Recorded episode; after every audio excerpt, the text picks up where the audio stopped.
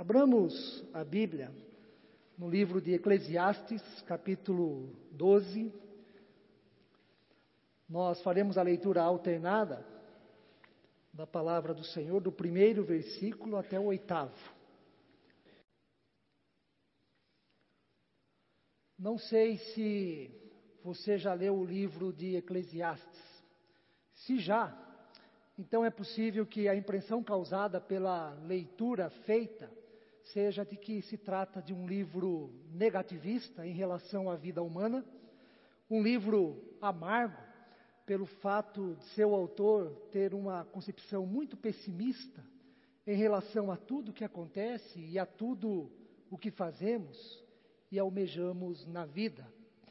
Não são poucos os que acham que o autor de Eclesiastes é alguém ressentido, frustrado, deprimido e um tanto quanto amargurado consigo mesmo e com todos os seus feitos.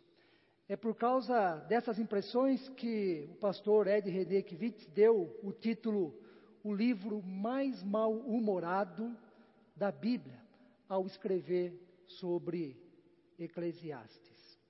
As impressões negativistas sobre este rico e instigante livro das Escrituras Sagradas ocorrem pelo fato do autor ser repetitivo ao afirmar que tudo é vaidade. Vaidade de vaidade, é assim que ele termina o texto que nós lemos há pouco, versículo oitavo. Vaidade de vaidade, diz o pregador, tudo é vaidade. Aliás, esta é a sua palavra predileta, vaidade. A palavra que mais aparece em todo o livro. Dessa forma, uma das afirmações frequentes a qual o Eclesiastes é insistente, não se cansa de repetir desde o início do livro, é a afirmação de que tudo é vaidade e correr atrás do vento. Em outras palavras, ele está dizendo que tudo na vida é efêmero, é transitório, tudo é como se fosse uma bolha de sabão, um sopro no ar, um vapor.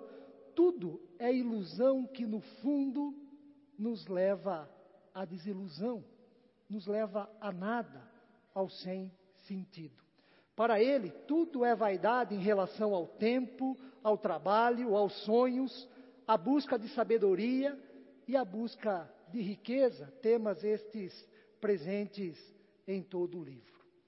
O ponto alto de seu pessimismo, negativismo e desilusão está, na minha compreensão, nos três primeiros versículos do sétimo capítulo do livro, em que o autor diz o seguinte: Melhor é a boa fama do que um unguento precioso, e o dia da morte melhor que o dia do nascimento. Melhor é ir à casa onde há luto do que ir à casa onde há banquete, pois naquela se vê o fim de todos os homens, e os vivos que o tomem em consideração. Melhor é a mágoa do que o riso, porque com a tristeza do rosto se faz melhor o coração. O autor do livro de Eclesiastes, Eclesiastes é identificado como um sábio. Este livro está classificado na literatura sapiencial, ou seja, é considerado um livro da sabedoria. E como sabemos, na história do povo de Israel, ninguém foi mais sábio do que o rei Salomão, filho de Davi. Por isto, a autoria de Eclesiastes muitas vezes é atribuída a este rei. A palavra base que dá o título a ele, ou seja, ao livro de Eclesiastes tem o seguinte significado: aquele que fala perante uma assembleia. Ou seja, Eclesiastes é um pregador, é um sábio, é um orador, é alguém que sabe e por saber ensina e se torna digno de ser ouvido.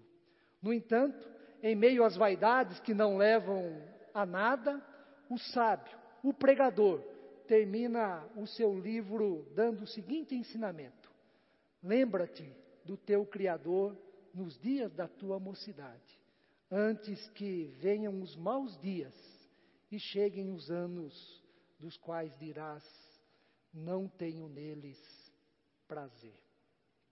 Lembrar do Criador, conforme as palavras de Eclesiastes, não significa um ato do intelecto, uma ideia passageira, a lembrança vaga de um fato. Não significa um lembrar-se como tantas outras que temos do nosso passado, das pessoas que conhecemos ou de determinados acontecimentos que foram marcantes para nós. Lembrar-se do Criador significa algo prático e vivencial, ou seja, é a lembrança acompanhada da estranha e incrível força capaz de nos impulsionar a temer e a servir a Deus. Significa um ato da espiritualidade.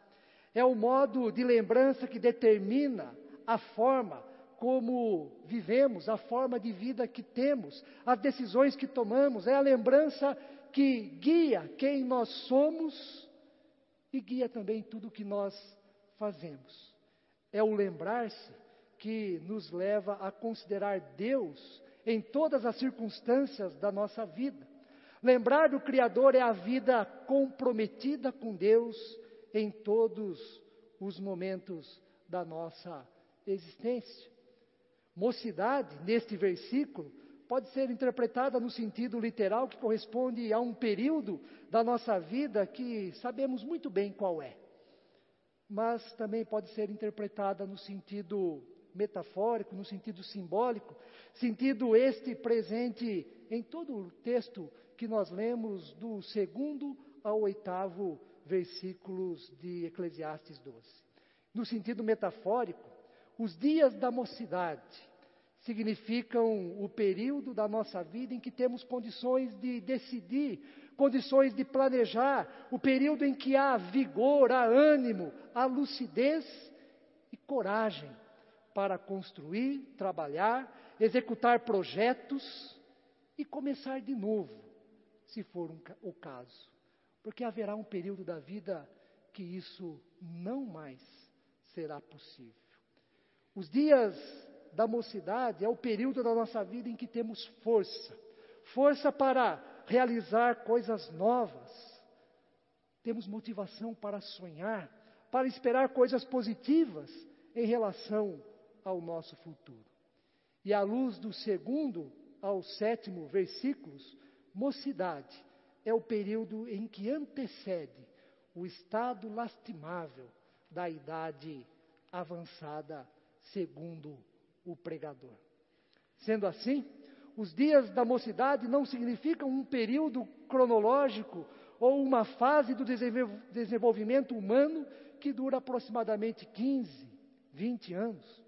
Os dias da mocidade significam condição, condição existencial, a oportunidade que temos de viver e dar o nosso melhor para Deus enquanto temos força, enquanto temos lucidez, enquanto a nossa consciência existe a claridade para realizar as coisas que trazemos em nosso coração. Os dias da mocidade significam condição, condição que não será para sempre. Esta condição terminará. Nesse sentido, o hino dá o teu melhor para o mestre, de Charles Barnard, está de acordo com o sentido, com o propósito, com a mensagem de Eclesiastes 12, o versículo 1, pois a letra desse hino diz o seguinte: dá teu melhor para o mestre, dá tua força e valor, põe o vigor de tua alma às ordens do teu Senhor. Cristo Jesus deu exemplo de fortaleza e vigor. Dá-lhe teu zelo dobrado, dá-lhe de tudo o melhor.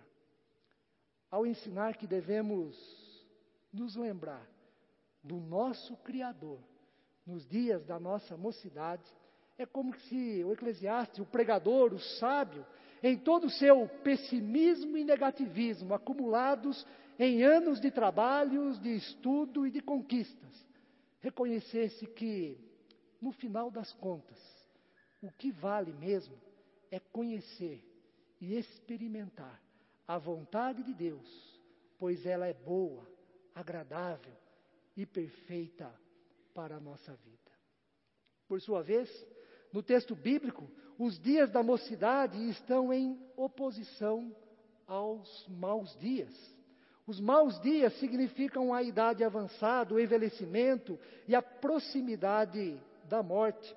Pode significar também as enfermidades devido à fragilidade física da idade avançada, as limitações impostas pelas fraquezas do corpo, a falta de interesse, falta de apetite, falta de sonhos e falta de ideais. Os maus dias representam a condição de uma pessoa que chega à conclusão que, no fundo, a vida não vale a pena. Ou então, não valeu a pena viver. Não valeu a pena ter vivido por anos e anos neste mundo. Os maus dias são o sentimento do vazio existencial, do sem sentido, da vida sem graça, condição esta muito bem expressa nas palavras: não tenho neles prazer. Não tenho neles prazer. No texto, temos duas metáforas utilizadas para esta fase da vida: a metáfora da tempestade e a metáfora da casa que está caindo, se desmanchando, se desmoronando.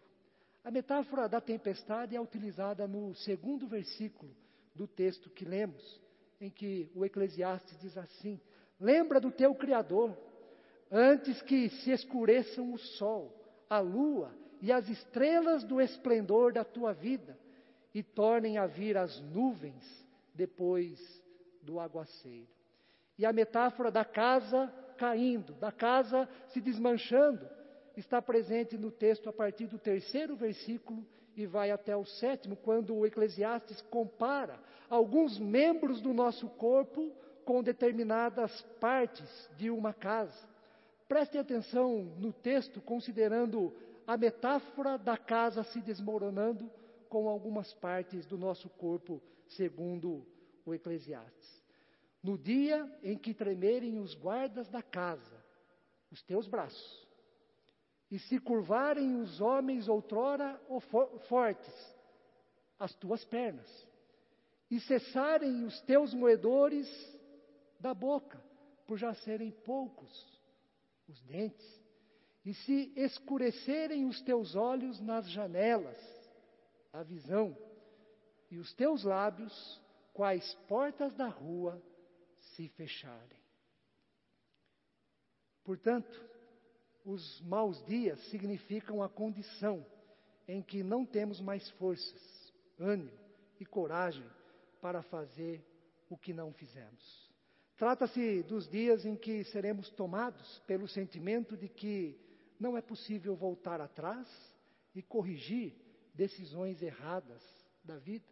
Não é possível voltar atrás e consertar aquilo que foi equívoco, foi um erro. Trata-se do período em que, tanto fisicamente como emocionalmente, não teremos mais condições de refazer ou reconstruir o que precisa ser refeito e reconstruído. Desse modo, os maus dias são os dias tomados pela frustração, pela fraqueza, pelo cansaço, pelo desânimo, pelo arrependimento, pelo vazio, pela tristeza e pelo lamento. Para o Eclesiastes, lembrar-se do Criador nos dias da mocidade é a melhor e, na verdade, é a única condição para experimentarmos a boa, agradável e perfeita vontade de Deus. Isto já não será possível nos maus dias, nos anos em que corremos o risco de dizer: não tenho mais prazer nenhum não tenho neles prazer. E para experimentarmos a boa, agradável e perfeita vontade de Deus nos dias da mocidade, enquanto há vigor, enquanto há lucidez, enquanto há projetos, temos que considerar três implicações a partir de Eclesiastes capítulo 12. A primeira, a lembrança do Criador e o sentido da vida. Para Ed René Kivitz, autor e pastor já citado anteriormente, A questão de fundo do livro de Eclesiastes é o sentido da vida. Assim, ele escreve: o sentido da vida, abordado sob a ótica da vida que vale a pena ser vivida, ocupa as páginas do Eclesiastes. Quando falamos em sentido da vida, estamos falando em satisfação. Estamos falando em autorrealização pessoal. Estamos falando em deitar à noite e encostar a cabeça no travesseiro e sentir prazer, sentir alegria e gratidão. O sentido da vida tem a ver com um sentimento diário e constante de que vale a pena viver, vale a pena valeu a pena ter vivido até aqui. O sentido da vida tem a ver com a resposta que damos às seguintes perguntas. Enquanto pessoa, eu me sinto realizado com tudo o que fiz e com o que tenho? Eu me sinto realizado até mesmo com o que quero ter e ainda não tenho? Eu sou uma pessoa bem resolvida diante das complexidades e desafios da vida? Quais os sentimentos predominam em seu coração pelo fato de você ser a pessoa que é? Quais os sentimentos estão presentes em seu coração em relação à sua história de vida, aos seus sucessos, aos seus fracassos? Quais os sentimentos definem e são a razão da sua existência até aqui? Que pensamentos estão na sua consciência em relação à pessoa que você é. A vontade de Deus é boa, é agradável e perfeita. E por ser assim, pode nos dar o verdadeiro e autêntico sentido da nossa vida neste mundo. A segunda implicação, a partir de Eclesiastes 12, quando ele recomenda que devemos nos lembrar do Criador nos dias da nossa mocidade é a lembrança do Criador e a comunhão. A lembrança do Criador e a comunhão. Se lembrar do Criador não é um simples ato da memória, como já dissemos, mas sim algo prático e vivencial. Então, a lembrança do Criador nos dias da mocidade implica numa vida de comunhão com Deus, uma vida de comunhão com o próximo. E comunhão, dentre outras coisas, é relacionamento. John Stott, pastor anglicano, em seu livro Ouça o Espírito, Ouça o Mundo, destaca que nós vivemos num mundo muito difícil e complicado em termos de relacionamento. As suas palavras nesta direção são as seguintes: as pessoas acham incrivelmente difícil relacionar-se umas com as outras. E a principal razão para isto, conclui Stott, é que vivemos num mundo sem amor. Vivemos num mundo sem amor. Para John Stott, nós vivemos numa sociedade tecnocrata e numa era de desintegração social. Características essas que contribuem para o distanciamento, frieza e indiferença entre as pessoas. O que acaba prejudicando em muito a qualidade dos relacionamentos interpessoais, tornando esses relacionamentos doentios. Todos nós, a nossa maneira, certamente já percebemos e experimentamos como de fato é difícil se relacionar com as pessoas em nossos dias. Sejam o relacionamento entre parentes, colegas de trabalho, no prédio onde moramos e até mesmo na família e na igreja. A área relacional da vida humana, de fato, está muito complicada em nossos dias. Mas, quando falamos em igreja, a comunhão deve ser uma das suas principais marcas, uma das suas principais características e modo de vida no testemunho do Evangelho de Cristo. Na comunhão cristã, dois elementos são essenciais: amor e relacionamento. Comunhão cristã é relacionamento pautado no amor. Comunhão cristã é estar tomado pelo amor de Deus de tal forma que nos relacionamos com os outros em amor. Na comunhão cristã, nós crescemos enquanto pessoas e enquanto comunidade. O apóstolo Paulo mostrou muito bem como se dá a comunhão cristã em termos de amor, relacionamento e crescimento, ao escrever aos Efésios, no capítulo 4, os versículos 15 e 16.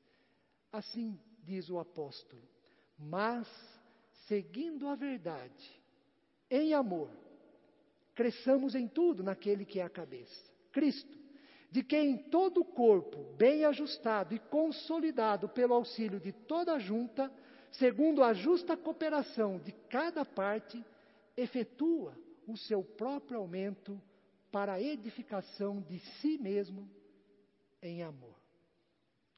A lembrança do Criador nos dias da mocidade, como algo prático e vivencial, significa uma vida de comunhão, uma vida de comunhão com Deus.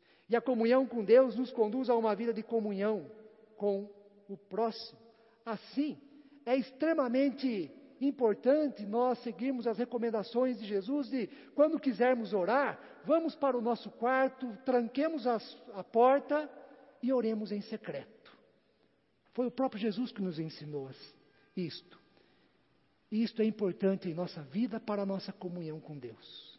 Orar em secreto. Ler a Bíblia em busca do conhecimento da vontade de Deus, do amor de Deus como também é importante praticar os nossos momentos devocionais no cultivo da comunhão com Deus.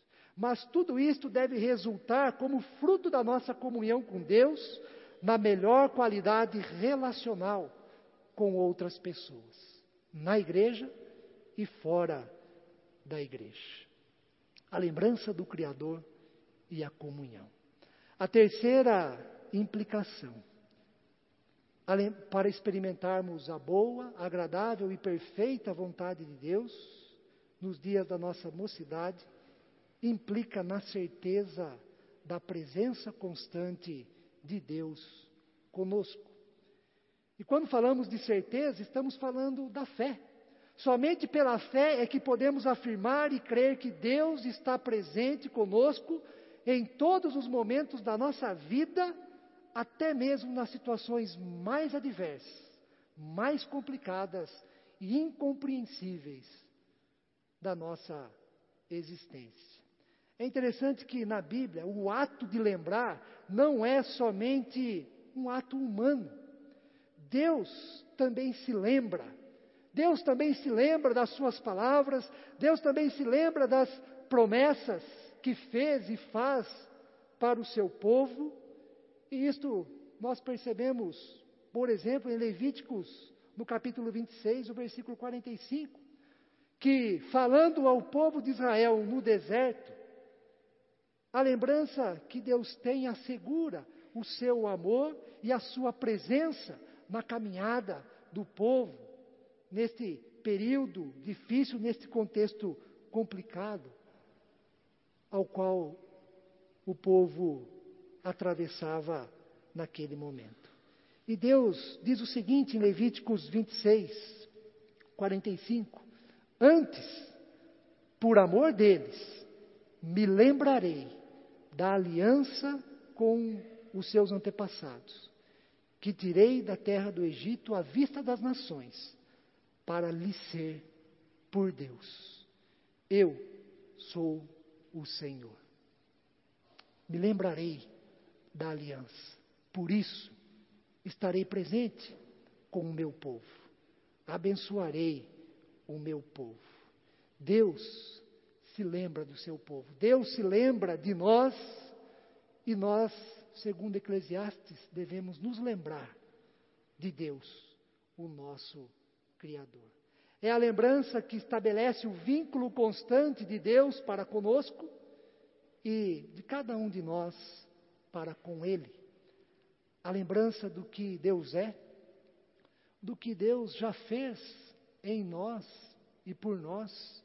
A lembrança do que Deus pode fazer por nós, lembrança que nos dá a certeza da Sua presença constante em nosso viver.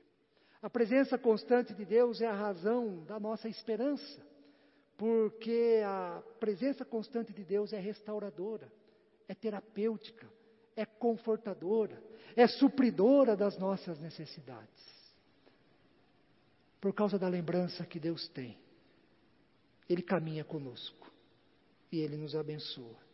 E segundo Eclesiastes, nós devemos nos lembrar do nosso Criador nos dias de lucidez, nos dias de força, nos dias em que temos projetos e temos esperanças em relação ao futuro. Para concluir, o Eclesiastes, para o Eclesiastes, a vida humana se dá em duas condições: os dias da mocidade e os maus dias. E a sua mensagem é a de que nos lembremos do nosso Criador enquanto estamos lúcidos, enquanto há vitalidade, consciência, lucidez, coragem e energia para construirmos e desfrutarmos da vida. No entanto, em meio a todo o pessimismo e negativismo presente no livro de Eclesiastes, ele termina de maneira esperançosa. E isso é surpreendente, isso é interessante. Eclesiastes termina o seu livro com a exortação de que pode fazer toda a diferença na vida humana o fato de que devemos nos lembrar de nosso Criador. O Eclesiastes termina o seu livro com a exortação de que é possível vencer o sem sentido na vida, é possível vencer o vazio, é possível vencer o pessimismo da nossa existência.